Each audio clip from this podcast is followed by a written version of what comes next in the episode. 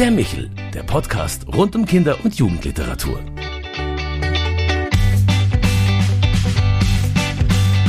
Hallo und grüß Gott bei Michel, der zweiten Folge unseres neuen Podcasts für Kinder- und Jugendliteratur. Gemeinsam mit Autoren, Illustratoren und Freunden des Kinder- und Jugendbuches spreche ich über Themen, Trends und Bücher auf dem Kinder- und Jugendbuchmarkt. Mein Name ist Claudia Maria Pecher, ich bin Leiterin der Landesfachstelle für Büchereien und Bildung im St. Michaelsbund und Präsidentin der Deutschen Akademie für Kinder- und Jugendliteratur. Heute dreht sich alles rund um Sophie Scholl. Anlässlich ihres 100. Geburtstags wird Sophie Scholl als Symbolfigur des NS-Widerstands in diesem Jahr weltweit gedacht. Es sind dazu einige sehr gute Biografien, Social-Media-Produktionen, Ausstellungen und Dokumentationen entstanden. Eine Frau, die sich da besonders gut auskennt, ist Dr. Maren Gottschalk. Nicht nur, dass sie an Sophies Universität in München studiert hat, Vielmehr arbeitet sie als Journalistin und schreibt Biografien, insbesondere auch für ein jüngeres Publikum. Und Maren Gottschalk hat es sich zur Aufgabe gemacht, zehn Jahre nach ihrer ersten Lebensgeschichte zu Sophie Scholl noch einmal eine Sophie Scholl Biografie zu schreiben. Herausgekommen ist ein Buch mit dem Titel Wie schwer ein Menschenleben wiegt, Sophie Scholl, eine Biografie, erschienen im CH Beck Verlag. Außerdem gibt es eine zweite Auflage ihres Jugendbuches, erschienen bei Belz und Gelberg. Deshalb freue ich mich heute, dass Maren Gottschalk bei uns ist. Hallo, liebe Maren. Hallo, Claudia. Warum noch einmal ein neues Buch zu Sophie Scholl nach dem ersten? Das ist doch eher ungewöhnlich, Maren. Naja, vielleicht auch nicht ganz so ungewöhnlich, denn das Thema Sophie Scholl hat mich nach dem ersten Buch ja doch immer weiter begleitet. Ich bin in sehr, sehr vielen Schulen und ähm, habe sehr viele Schul äh, Schulveranstaltungen gemacht, viele Lesungen, viel mit jungen Leuten und Erwachsenen über Sophie Scholl geredet und insofern blieb mir das Thema sozusagen erhalten. Und als ich dann die Chance hatte, zum 100. Geburtstag Sophies Geschichte noch einmal ausführlicher zu erzählen, noch mal genauer hinzugucken, noch mal mehr Zitate zu bringen, viel mehr Platz zu haben für die Geschichte, da, da habe ich das sehr gerne gemacht. Also wenn ich an Sophie Scholl denke, da fällt mir vor allem die Widerstandskämpferin ein. Ich denke mm, an die Weiße Rose Gedenkstätte im Lichthof der Ludwig-Maximilians-Universität, wo ich auch selber studiert habe. Und ich stelle mir vor, wie die Flugblätter in den Innenhof fallen. Ich denke darüber nach, mm, wie so eine junge Frau ihr so junges Leben gemeinsam mit ihrem Bruder Hans Scholl opfern konnte, wo doch zu dem Zeitpunkt bereits viele hofften, dass der Krieg bald vorbei wäre. Jetzt liegt da die Biografie vor mir. Auf dem Cover deines Buches sehen wir eine lachende junge Frau mit Bubikopf im Badeanzug. Ein eher seltenes Bild, wie ich finde. Marin, was war dir persönlich wichtig bei der Porträtierung dieser jungen Heldin? Ja, eines der ganz wichtigen hm, Ziele meiner Biografie ist genau das, was du auf dem Cover siehst, nämlich sie zu zeigen als eine junge Frau, die das Leben sehr geliebt hat. Sie hat sich nämlich aus meiner Sicht nicht geopfert extra. Sie wollte das Leben nicht wegwerfen. Sie hat das Leben geliebt. Sie hatte so viel vor in ihrem Leben. Sie wollte reisen. Sie wollte eine Familie haben. Sie wollte feiern mit ihren Freundinnen und Freunden. Sie hat gezeichnet. Sie wollte so viel lesen noch und Musik hören. Sie hatte ganz, ganz viel vor und sie hat das Leben wirklich sehr geliebt. Und das sollen wir nicht vergessen. Wir dürfen Sophie Scholl nicht immer nur von ihrem schrecklichen Tod her sehen, mit dem Todesengel sozusagen, der neben ihr steht, sondern begreifen, dass das eine junge Frau war, die sich gar nicht in vielem gar nicht so sehr unterschieden hat von anderen jungen Menschen diesem Alter. Du beginnst äh, das Buch im Jahr 1940. Da ist meiner Rechnung nach Sophie schon 20 Jahre alt. Warum gerade dieser Einstieg in ihr Leben? Ja, ich lese ja selber sehr viele Biografien und oft ist es so, wenn ich ein Buch, ein neues Buch habe über eine Persönlichkeit, die mich interessiert, dann bin ich ungeduldig, dann möchte ich sofort dieser Persönlichkeit begegnen. Und dann muss ich mich immer erst durch die Geschichte ihrer Eltern oder Großeltern durchlesen. Und das wollte ich ein bisschen anders machen. Ich wollte, dass meine Leserinnen und Leser gleich auf Sophie treffen, dass sie gleich ihren Ton hören, ihre Gedanken kennenlernen. Und diese Zeit, mit der ich beginne im Reichsarbeitsdienst, ist aus meiner Sicht eine ganz besondere Zeit. Da ist Sophie sehr, sehr verletzlich, sehr sensibel, sehr allein. Deswegen schreibt sie auch so berührende Texte in ihre Tagebücher in dieser Zeit. Es ist auch eine Zeit des Umbruchs, glaube ich, wo sich viel für ihr Leben entscheidet. Und deswegen wollte ich genau mit dieser, mit dieser schwierigen, besonderen Zeit anfangen. Und danach erzähle ich natürlich auch die Geschichte der Eltern und, und, und der Kindheit. Ja, besonders interessant für mich als Beschäftigte beim St. Michaelsbund waren immer wieder auch die religiösen Einflüsse und Traditionen, die du in deinem Buch schilderst, wie zum Beispiel eine Stelle, da heißt es, abends betete Lina Scholl, Lina Scholl, die Mutter von Sophie, mit den Kindern und sonntags führte sie die kleine Schar in die evangelische Michaelskirche. Was Lina Scholl vermittelte, war ein Kinderglauben im besten Sinne. Wie muss man sich die Familie und Kindheit von Sophie vorstellen? Ein bisschen wie in Bullabü, würde ich sagen, sehr idyllisch. Es war dieses schöne kleine Freuchtenberg, dieses kleine Städtchen im Hohenloher Land, wo sie mit vielen Geschwistern aufgewachsen ist. Sie haben dort sehr viel in der Natur äh, frei gespielt. Die Eltern haben sich nicht damals nicht so darum gekümmert, äh, immer zu wissen, wo die Kinder gerade sind und was sie gerade machen. Ähm, es war eine sehr freie, schöne, idyllische, auch geborgene Welt, klare Regeln. Die, die Eltern kamen beide aus sehr kleinen Verhältnissen, waren aber sehr aufstiegsorientiert. Sie wollten gerne, dass ihre Kinder eine gute Bildung bekommen. Es war ihnen wichtig auch, dass die Kinder ähm, zu Hause mithelfen, dass sie in der Schule gut sind, dass sie alle ein Instrument lernen, dass sie viel lesen. Also insofern ähm, war das eine, eine sehr heile Welt für Sophie und die dann sehr zerbrach, als der Vater sich mit den Feuchtenbergern eben so überworfen hat, dass er da die Stadt verlassen musste. Und Sophie war ja auch die einzige aus ihrer Familie, die nie wieder dorthin zurückgekehrt ist. 1932 zieht die Familie dann nach Ulm und die Nazis kommen ein Jahr später an die Macht. Hast du eine Idee, wie in der Familie Scholl darauf reagiert wurde und wie Sophie die Zeit erlebt hat? Also die, der Aufstieg der Nazis schafft in der Familie Scholl einen richtigen tiefen Riss zum ersten Mal in dieser eigentlich bis dahin sehr harmonischen äh, Familie. Die Eltern, Lina und Robert Scholl, sind absolut gegen die Nazis. Sie haben sich ja kennengelernt in einem Lazarett während des Ersten Weltkriegs. Er, weil er eben nicht mit der Waffe dienen wollte, sie, weil sie Diakonisse war.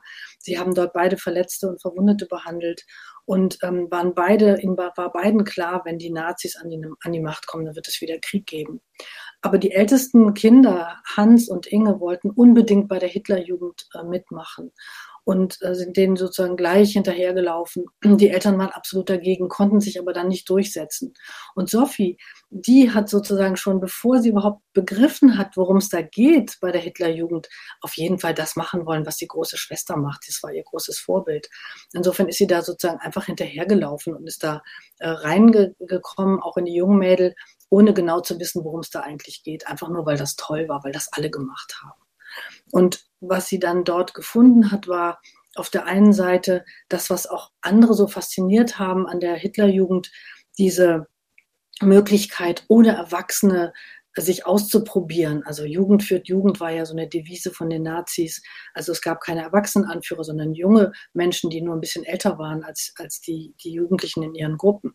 Und Sophie ist dann ja auch, auch mit aufgestiegen, auch wie alle anderen Geschwister der, der Scholz, bis auf den jüngsten Sohn, den Werner, der hat dort also keine Karriere gemacht, war aber auch dabei.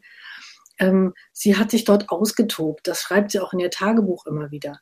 Dieses auf Fahrt gehen, weg sein, aus diesem spießigen Familienhaushalt rausgehen, äh, aufs, aufs Land fahren, la am Lagerfeuer sitzen, singen, ähm, sich auszuprobieren, schwimmen, sich stählen. Das war was, was ihr Spaß gemacht hat. Und gleichzeitig haben die Nazis ja auch die jungen Menschen so geködert damit, dass sie sagten, für dieses neue Land, was wir bauen wollen, da brauchen wir euch, ihr seid wichtig. Ähm, und gerade für Mädchen war das nochmal eine besonders faszinierende Möglichkeit, sichtbar zu werden in der Gesellschaft. Mädchen sollten bis dahin einfach irgendwie im Hintergrund sein und die Klappe halten. Aber jetzt durften Mädchen mit Fackeln durch die Stadt marschieren, Spalier stehen. Also das gab, das gab äh, Sophie auch etwas. Das hat sie durchaus, glaube ich, genossen. Dann haben wir jetzt viel über die Faszination auch in Richtung Bund Deutsche Mädel gehört, aber hat es so viel Kontakt mit jüdischen Kindern und jüdischen Familien? Weiß ja, man darüber ja. was? Sie hatte in ihrer Klasse auch jüdische Mitschülerinnen und da ähm, gab es eine Zeit lang so eine Unsicherheit, wie eigentlich ihr Verhältnis zu diesen Mädchen war. Inge Scholl hat erzählt, Sophie wäre empört gewesen darüber, dass ihre jüdischen Mitschülerinnen nicht mitmachen durften beim BDM und ähm, dass äh, die eine ähm, hieß Luise Nathan, mit deren Tochter habe ich gesprochen. Die hat gesagt, ihre Mutter hätte sich eigentlich nie als Freundin von Sophie Scholl gesehen. Und da war ich schon ein bisschen im Zweifel, ob diese Erinnerung von Inge Scholl eigentlich stimmt. Und dann habe ich aber Kontakt bekommen zu Anneliese Wallersteiner, die zweite jüdische Mitschülerin von Sophie, die heute noch lebt in den USA. Und die hat mir erzählt, ja, Sophie war empört darüber und sie hat gesagt, da machen wir unseren eigenen Club. Dann hätten sie sich bunte Mützchen gehäkelt mit mehreren Mädchen und wollten so zusammen in die Schule gehen. Das hat man natürlich damals nicht erlaubt. Aber insofern ist diese Erinnerung von Inge Scholl, auch wenn sie in manchen Details vielleicht nicht ganz richtig äh, aufgeschrieben ist, aber doch richtig. Sophie hat durchaus gefühlt, ähm, dass es nicht in Ordnung ist. Also natürlich, was sollten die jüdischen Mädchen in dem BDM? Das, soweit hat sie wahrscheinlich noch gar nicht gedacht, aber sie ähm, hat auf jeden Fall sehr viel Empathie gefühlt. Sie waren befreundet, aber 1936 sind dann ja alle jüdischen Kinder aus den äh, Schulen entlassen worden, mussten in andere Schulen gehen. Und da ist der Kontakt wohl auch verloren gegangen. Und leider wird dieses Thema mit den jüdischen Mitschülerinnen äh, überhaupt nicht mehr thematisiert in ihren Briefen, nicht in ihren Tagebüchern nicht. Und wir wissen auch nicht genau warum. Also das gehört auch zu den Themen, wo wir ein bisschen rätseln. Der Vater hatte jüdische Mandanten, die, die Scholz werden Bescheid gewusst haben, wie es den Juden ergangen ist. Aber sehr viel gesagt hat Sophie Scholl leider schriftlich dazu nicht. In der NS-Sprache tauchen ja häufig sehr pathetisch aufgeladene Formulierungen über Bedingungslosigkeit, Tapferkeit, Vaterland, aber auch Rollenzuschreibungen wie Muttertum, Soldatentum sowie die Heroisierung auch des Todes auf. Wie passt das zu unserer Vorstellung von dieser jungen, lebenslustigen Sophie Scholl, die du uns skizziert hast? Es passt eigentlich gar nicht zusammen. Das ist äh, auch etwas, wo man wirklich ähm, sich versuchen muss, wirklich hineinzuversetzen, immer wieder in diese Zeit. Ein großer Teil dieser Nazi-Parolen werden natürlich die jungen Leute, und das das berichten ja auch viele, die überlebt haben und die uns heute davon erzählen, einfach nachgequatscht haben, nachgeplappert haben. Dieses Pathos immer, wir sind zum Sterben geboren, was für ein schrecklicher Satz den haben die, glaube ich, nicht ernst gemeint damals. Sie haben, sie haben es einfach nachgeredet, weil das war eben, das waren diese Lieder, das waren diese Texte. Und es ist natürlich erschreckend, dass auch Sophie Scholl dieses ganze, diese ganzen Sätze und Sprüche und Lieder sozusagen auch, äh, auch, äh, auch nachgesungen, nachgequatscht hat. Und es, ich finde, es ist sehr schön formuliert von ihrem Neffen Thomas Hartnagel, der irgendwann gesagt hat, Sophie Scholl ist durch Nachdenken irgendwann darauf gekommen, dass das alles falsch ist. Sie hat sich irgendwann wirklich durch Nachdenken daraus bewegt und hat sich wahrscheinlich auch sehr dafür geschämt, was für ein Unsinn sie da von sich gegeben hat. Insofern, es passt eigentlich zu ihr gar nicht, aber wir finden das eben bei ganz vielen, die erstmal in diesem Hitlerjugendsystem drin waren, die haben, das gehörte einfach dazu und haben die offensichtlich zu wenig drüber nachgedacht. Wir erfahren ja im ersten Drittel deines Buches sehr viel über Sophies Entwicklung vom, von, vom Kind zur jungen Frau. Und natürlich gehört da dazu, dass sie sich auch mal verliebt, dass sie jemanden kennenlernt. Und du hast ihn selber gerade schon angesprochen. Fritz Hartnagel spielt eine wichtige Rolle. Zu den Briefen mit, mit Fritz Hartnagel gibt es ein ganzes Buch, 313 Briefe, damit wir uns nicht verlieren, so der Titel. Wer ist dieser Fritz Hartnagel und wie muss man sich die Beziehung zwischen den beiden vorstellen?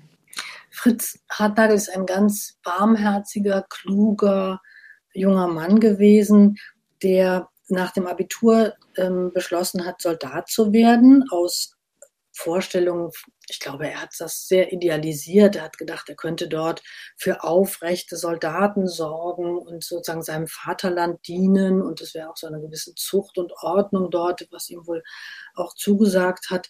Er hat dann ja während seiner Zeit und des Krieges dann festgestellt, dass er dort völlig fehl am Platz war. Aber das war eben auch ein Prozess, den er erstmal gehen musste die Beziehung zwischen den beiden ist eine sehr besondere. In diesen Briefen sind sie sehr offen miteinander und sie lassen sich teilhaben gegenseitig an ihren Zweifeln, an ihren Sorgen, an ihren Ängsten. Es ist eine unglaubliche Auseinandersetzung, die diese beiden jungen Leute miteinander führen. Gerade weil Fritz ja äh, Soldat war und Sophie sich so vehement gegen den Krieg ausspricht, haben sie natürlich unglaublich viel Diskussionen in, in diesen Briefen immer wieder. Und ähm, das ist faszinierend zu, zu verfolgen. Auch alle Entwicklungsstufen. Ich meine, Sophie war ja noch war 16, als sie ihn kennenlernte. Er war 20. Sie geht ja sozusagen noch durch diese ganzen Stufen, wer bin ich eigentlich, wer will ich sein, wie will ich leben. Und immer ist der Fritz an ihrer Seite und er wird auch oft weggeschoben. Es gibt auch immer wieder Trennungen äh, von den beiden. Und es wird vielleicht, es ist vielleicht eine Beziehung, die auch ein bisschen zu früh in ihr Leben gekommen ist, zu ernsthaft, zu groß. Sie ist gar nicht damit fertig geworden. Sie, ähm, sie hätte sich vielleicht auch auch letztlich läng, richtig getrennt, wenn er nicht im Krieg gewesen wäre. Man trennte sich nicht von jemandem, der an der Front stand. Insofern war das für sie auch ein, ein ganz großes Gewissensproblem. Aber auf jeden Fall war es eine innige, große Liebe, die, die wir nachvollziehen können an den Briefen, egal was daraus geworden wäre, auch wenn man vielleicht denkt, sie wären nicht zusammengeblieben, wenn sie den Krieg überlebt hätte. Das kann gut sein. Aber in dieser Zeit, in der sie zusammen waren, es ist eine unfassbar intensive Auseinandersetzung miteinander, die, die für uns, die das lesen können, wirklich sehr bereichernd ist. Du sagst, Gefühle spielen eine große Rolle in der Zeit. Ich hatte das Gefühl beim Lesen, mit Ausbruch des Krieges konkretisiert sich Sophies Ablehnung des politischen Systems. Ja, woher kommt diese radikale Änderung? Naja, das ist natürlich ein Prozess gewesen, der dann, als der Krieg beginnt, sozusagen sichtbar wird, der sich aber ja vorher schon angebahnt hat. Sophie stellt immer wieder fest, wie sehr das Nazi-System ihre geistige Freiheit einschränkt. Und je älter sie wird und das, je mehr sie sich dafür interessiert, Bücher zu lesen, sich mit Kunst zu beschäftigen, mit Musik, desto klarer wird ihr, was für ein kleingeistiger Kulturbegriff dort herrscht, was für ein negatives Menschenbild in dem Moment, wo ihre Werte sich ausprägen, wird ihr klar, was das für Werte sind, für die die Nazis stehen. Und dann ist eben auch klar, wenn man diese Werte hat, wenn man diese Bücher gelesen hat, wenn man sich innerlich zu so vielen Dingen sozusagen bekennt, dann muss man, dann muss man eben auch sagen, das ist nicht meine Welt, das ist nicht mein System, da bin ich absolut dagegen.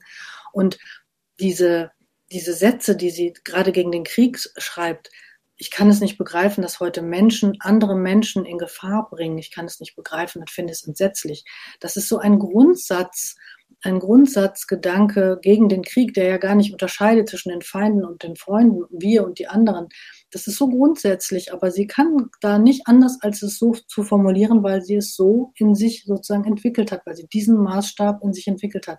Es wird erst eben im Krieg sichtbar, hat sich aber vorher sozusagen schon angebahnt. Manchmal kommt mir Sophie da richtig eigensinnig, ja wenig einfühlsam vor, geradezu harsch auch gegenüber Fritz, der an der Front steht und den sich noch im Stalingradschen Kessel ja mehr oder weniger um Hilfe bittet.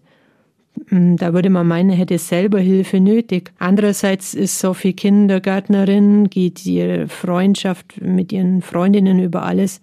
Äh, wie denkst du hier über Sophie? Ist das Teil dieser kompromisslosen Natur, die du gerade geschildert hast? Ja, das glaube ich schon. Menschen, die so klar sind und ähm, in dem, was sie denken und die dann irgendwann auch keine Kompromisse mehr machen können, die wirken manchmal schroff.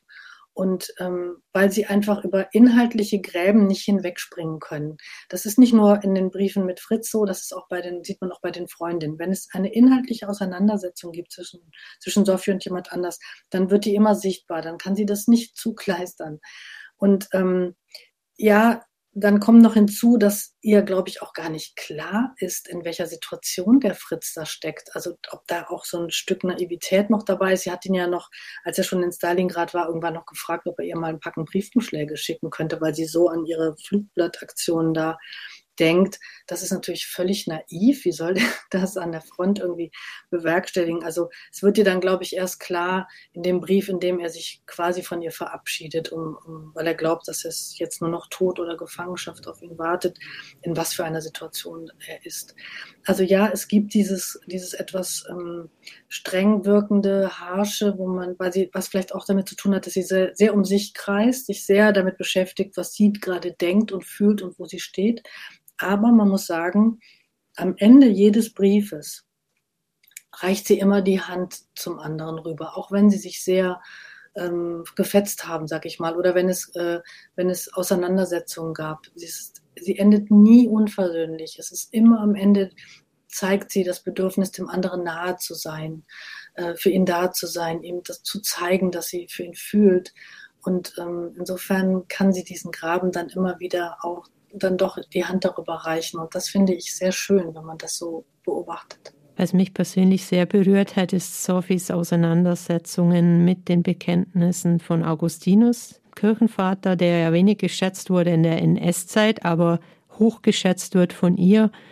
Was bedeutet für Sophie diese Selbstvergewisserung, diese Erneuerung ihres Glaubens? Ja, ich glaube, dass Sophie den christlichen Glauben auf zwei Ebenen sozusagen erlebt. Das eine ist das sozusagen klare christliche Menschenbild und was daraus folgt, nämlich das, was man tun muss, gegen die Diktatur kämpfen, sich für die Menschenwürde einsetzen. Das ist sozusagen ein religionsphilosophisches Thema, was für sie ganz außer Frage steht, ganz klar ist. Nach den vielen Büchern, die sie gelesen hat, ähm, ist das eine, eine innere Haltung, von der sie nicht mehr abrückt. Das andere ist, wie aufgehoben fühle ich mich selbst in meinem Glauben. Und da ist Augustinus jemand, der auch mit seinem Hadern, mit seinem Wunsch nach Nähe zu Gott, mit seinem Wunsch nach Verschmelzen mit Gott, ihr sozusagen ein Vorbild ist, auch in der ja, in der vielleicht sehr exzessiven Art der Selbstbespiegelung und, und ähm, der Nabelschau, das muss man ja sagen, das ist auch ein Teil von Sophie Scholl, sich sehr damit zu beschäftigen, wo stehe ich gerade, wie bin ich, bin ich gut so, ist das richtig, was ich tue, äh, kann ich Ja zu mir sagen, kann Gott Ja zu mir sagen. Es gibt dann immer wieder diese Momente, die sie auch bei Augustinus findet, dass sie sagt, ähm, egal, auch wenn ich ganz viel Ferne spüre zu Gott, ich vertraue, ich versuche einfach darauf zu vertrauen. Ich stürze mich einfach von der Zinne herab und hoffe, dass er mich auffängt. Es sind so Momente, aber es sind auch viele Momente, in denen sie sehr, sehr viel Ferne fühlt und unglücklich ist darüber. Also gerade das letzte Jahr in ihrem Tagebuch ist voll mit diesen, mit diesen mit diesen Gebeten und diesem Ringen darum, Nähe zu fühlen zu Gott. Und es fällt ihr oft sehr schwer. Über ihre Studentenzeit und ihren Bruder Hans Scholl kommt Sophie schließlich mit dem Kreis der Weißen Rose in Verbindung. Wer gehört zu diesem Kreis und wie muss man sich deren Zusammenkünfte vorstellen? Also es ist ja nicht so, als ob sie in einen fertigen Kreis Weiße Rose hineinkommt, sondern sie kommt in einen Freundeskreis von, von Hans. Da gehört Alexander Schmorell erstmal dazu, Traute Lafrenz, Christoph Probst, später kommt Willi Graf noch dazu. Der Kreis, den wir heute Weiße Rose nennen, bildet sich ja eigentlich erst so im Herbst 1942 aus.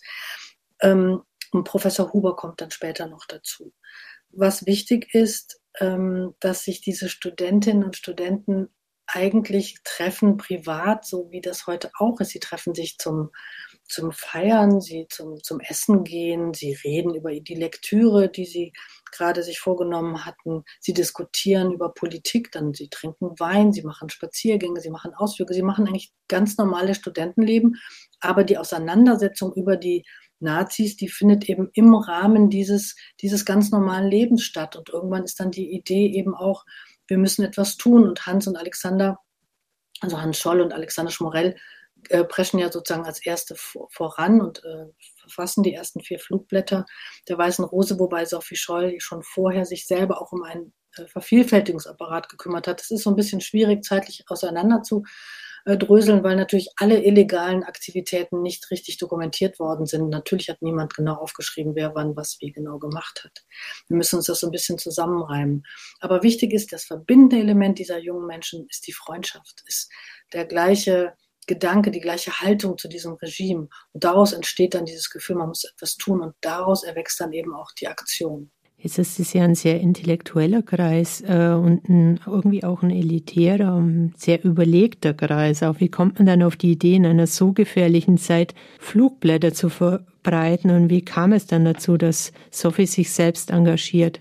Was sollte man sonst tun? Es gab ja so wenig andere Möglichkeiten. Ich glaube, dass die äh, Predigten des Bischofs Graf von Galen, der sich ja gegen die Euthanasieprogramme der Nazis wendete, diese Predigten wurden, ähm, fanden die Scholz 1941 in der Weihnachtszeit in ihrem Briefkasten. Die hatte jemand von Hand abgeschrieben. Und ich kann mir gut vorstellen, dass Sophie und Hans die Idee hatten, ähm, oder einer von ihnen und dem anderen davon erzählt hat, das wissen wir nicht, ähm, dass man tatsächlich Texte vervielfältigen kann, anonym und somit andere Menschen erreichen. Sie waren ja eine ja intellektuelle Gruppe, die auf das Wort gesetzt hat, auf Lektüre war somit das Wichtigste der der der Selbstvergewisserung in, in dieser Gruppe. Und deswegen hatten sie auch die Idee, mit Texten kann man auch andere Menschen erreichen, die vielleicht auch so denken wie wir.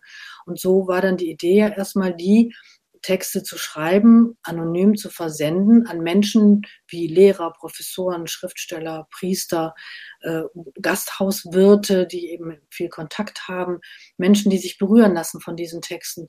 Das war ja erstmal auch relativ sicher. Es ist ja auch lange Zeit gut gegangen, denn ähm, so einfach war das nicht für die Gestapo her herauszubekommen, wer hat diese Texte geschrieben und äh, wo wurde das Papier gekauft, welche Schreibmaschine wurde benutzt. Das haben die ja alles gar nicht rauskriegen können. Insofern war die Idee eigentlich gar nicht, gar nicht so blauäugig oder, oder gefährlich. Nur am Ende war es eben eine sehr gefährliche Aktion, die ihnen dann sozusagen äh, das Ganze beendet hat. Berührt hat mich da in dem Zusammenhang auch die Zuspitzung des Paares Fritz Hartnagel, Sophie Scholl. Fritz Hartnagel in Stalingrad eingekesselt sieht keine Chance mehr auf Leben, bleibt aber dann doch am Leben. Sophie, relativ gut behütet, begibt sich eigenverantwortlich und in einer gewissen Freundschaftsdynamik in Gefahr, kommt darin um. Noch bevor sie nach München fährt und es zum letzten Akt kommt, schreibt Sophie an Fritz, du weißt, wie schwer ein Menschenleben wiegt, und man muss wissen, wofür man es in die Waagschale wirft. Was bedeutet das für Sophie und warum hast du dieses Zitat gerade als Buchtitel gewählt? Ja, Sophie schreibt diesen Satz an Fritz, ähm, der ja nun wirklich ähm, in einer höchst gefährlichen Situation ist, wie ihr dann endlich auch klar geworden ist. Und die möchte sicherlich nicht, dass er aus irgendwelchem Heldenmut sein Leben wegwirft. Und gleichzeitig, glaube ich, schreibt sie diesen Satz auch für sich selbst denn sie ist selber in dieser Situation abzuwägen, wie weit gehe ich, wie, wie viel Risiken bin ich bereit einzugehen. Sie, wir wissen ja, dass sie sehr risikoreich am helllichten Tag Flugblätter ähm, nach Augsburg, nach Ulm bringt, ähm, in Telefonzellen auslegt in München. Das ist sehr riskant gewesen. Und ähm, ja, ich glaube, dass sie in ihren Briefen auch an Fritz oft eigentlich auch für sich selber schreibt. Sie ist eine Denkerin, die auch beim Formulieren sozusagen denkt, indem sie anderen etwas erklärt, sich selber darüber klar wird.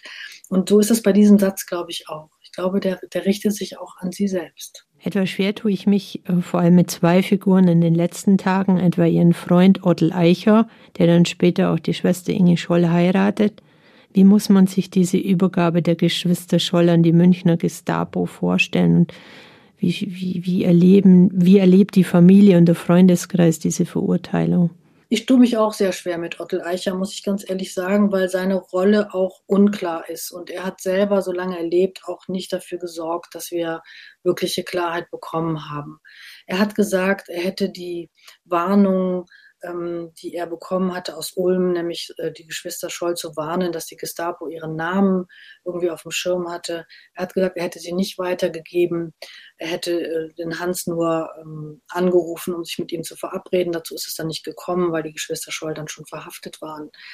Ähm, es kann gut sein, dass aber auch dieser Anruf schon als Warnung verstanden worden ist. Ich glaube, dass Ottel Eicher auch sehr viel Scham gefühlt hat, weil er gar nicht wissen konnte, ob sein Anruf irgendwas ausgelöst hat ähm, in irgendeiner Richtung. Und dass er dann nach Ulm fährt, während die Geschwister Scholl im Gefängnis sitzen, was er sehr gut wusste, und zur Familie Scholl geht und denen nicht davon erzählt, dass die Kinder im Gefängnis sitzen, das finde ich eigentlich auch ganz gruselig, diese Vorstellung. Und insofern ist Ottel Eicher, der immer von sich behauptet hat, er wäre so wahnsinnig konsequent und so gegen die Nazis, aber der nun keiner war, der da mitgemacht hat bei dieser Weißen Rose, für mich auch eine wirklich ähm, schwierige Figur in diesem Ganzen. Und er zeigt auch, oder seine Person zeigt auch, wie schwierig es ist, wirklich diese letzten Tage zu rekonstruieren, weil uns entweder Leute davon erzählen, die nicht dabei waren oder die ein bestimmtes Interesse hatten, Dinge zu verheimlichen oder die lügen mussten, um ihr Leben zu retten oder versuchen, andere Leben zu retten. Es wird für uns nie alles ganz genau ähm, offenlegen, wie, wie das mit am Tag der Verhaftung gewesen ist. Und insofern ähm, ist es natürlich furchtbar gewesen für die Familie Scholl, die nichts wusste bis zum Samstag. Also Donnerstag sind sie verhaftet worden, Freitag, Samstag verhört. Samstag erfahren die Scholz in Ulm erst davon und fahren dann am, am Montagmorgen zum Prozess, weil ihnen am Sonntag jemand Bescheid gesagt hat, dass der Prozess schon am Montagmorgen ist, an dem 22. Februar 1943. Ähm, und dann äh, werden sie ja nicht nur zum Tode verurteilt, sondern am selben Tag auch hingerichtet. Und Elisabeth, die Schwester Elisabeth zum Beispiel, wird überhaupt nicht eingeweiht. Die muss dann am 23. in der Zeitung lesen, dass ihre Geschwister hingerichtet worden sind. Also Es ist so furchtbar, wie diese ganzen letzten Tage da abgelaufen sind. Aber ähm, das ist äh, das ist natürlich so, wie so ist man mit Widerstandskämpfern eben verfahren damals. Der Ausgang des Prozesses, ähm, die Hinrichtungen, die folgenden Verurteilungen sind ja uns bekannt. Dem reiht sich eine hervorragende Erinnerungskultur begleitet von der Weißen Rose Stiftung an. Was bedeutet Sophie Scholl heute für junge Leute? auf, und auf welcher Anspruch wird damit formuliert? Was denkst du? Ich glaube, dass Sophie Scholl ein Mensch ist, die heute junge Menschen immer noch sehr berührt. Und das finde ich großartig. Sie ist überhaupt keine verstaubte historische Persönlichkeit, die in der Valhalla steht. Ich finde es auch gut, dass sie in der Valhalla steht, abgesehen davon. Aber dieses Marmorbild ist ja nur ein Teil der Erinnerungskultur. Für viele junge Menschen, das merke ich immer wieder, wenn ich in Schulen bin, oder das merken wir ja auch an diesem wahnsinnigen Erfolg von dem Instagram-Channel, ich bin Sophie Scholl ähm, ist sie eine Persönlichkeit, mit der man sich beschäftigen mag, die sympathisch ist und die auch unsympathische Seiten hat, die interessant ist, die sperrig ist, an der man sich reiben kann, die einen zum Lachen bringen kann, die einen auch traurig macht. Also ich finde, es ist gelungen, durch so viele Wege, Ausspielwege, wie wir im Radio sagen, so viele ähm, so viele Projekte auf allen Ebenen, im Radio, im Fernsehen, auf Instagram, auf Facebook, ähm, Ausstellungen, Sophie Scholl wirklich in unsere Gegenwart hineinzuholen, dass Leute sie kennen und sich mit ihr beschäftigen und ihr nicht, sie nicht als Denkmal sehen, sondern als lebende Persönlichkeit oder damals lebende Persönlichkeit, mit der man sich beschäftigen kann, die, die spannende Seiten hat. Und das finde ich großartig. Liebe Maren, die Zeit reicht gar nicht aus, um all die Facetten deines Buches und deine Kenntnisse über Sophie Scholl zu erfassen. Das Buch Wie schwer ein Menschenleben wiegt, Sophie Scholl, eine Biografie, ein wunderbares Buch, das ich mich ihm empfehlen kann.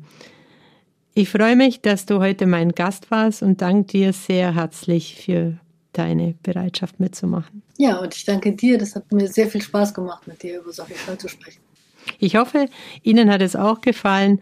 Wenn Sie Anregungen, Wünsche oder auch selbst eine persönliche Erinnerung an Sophie Scholl und die Weiße Rose haben, die Sie uns mitteilen möchten, schreiben Sie uns an michel.michaelsbund.de. Wir freuen uns auf Rückmeldung. Alles Gute, liebe Maren. Alles Gute, bleiben Sie alle gesund und bis zum nächsten Mal, wenn es heißt Michel, der Podcast für Kinder- und Jugendliteratur. Das war der Michel, der Podcast vom katholischen Medienhaus St. Michaelsbund in Kooperation mit der Deutschen Akademie für Kinder- und Jugendliteratur, produziert vom Münchner Kirchenradio.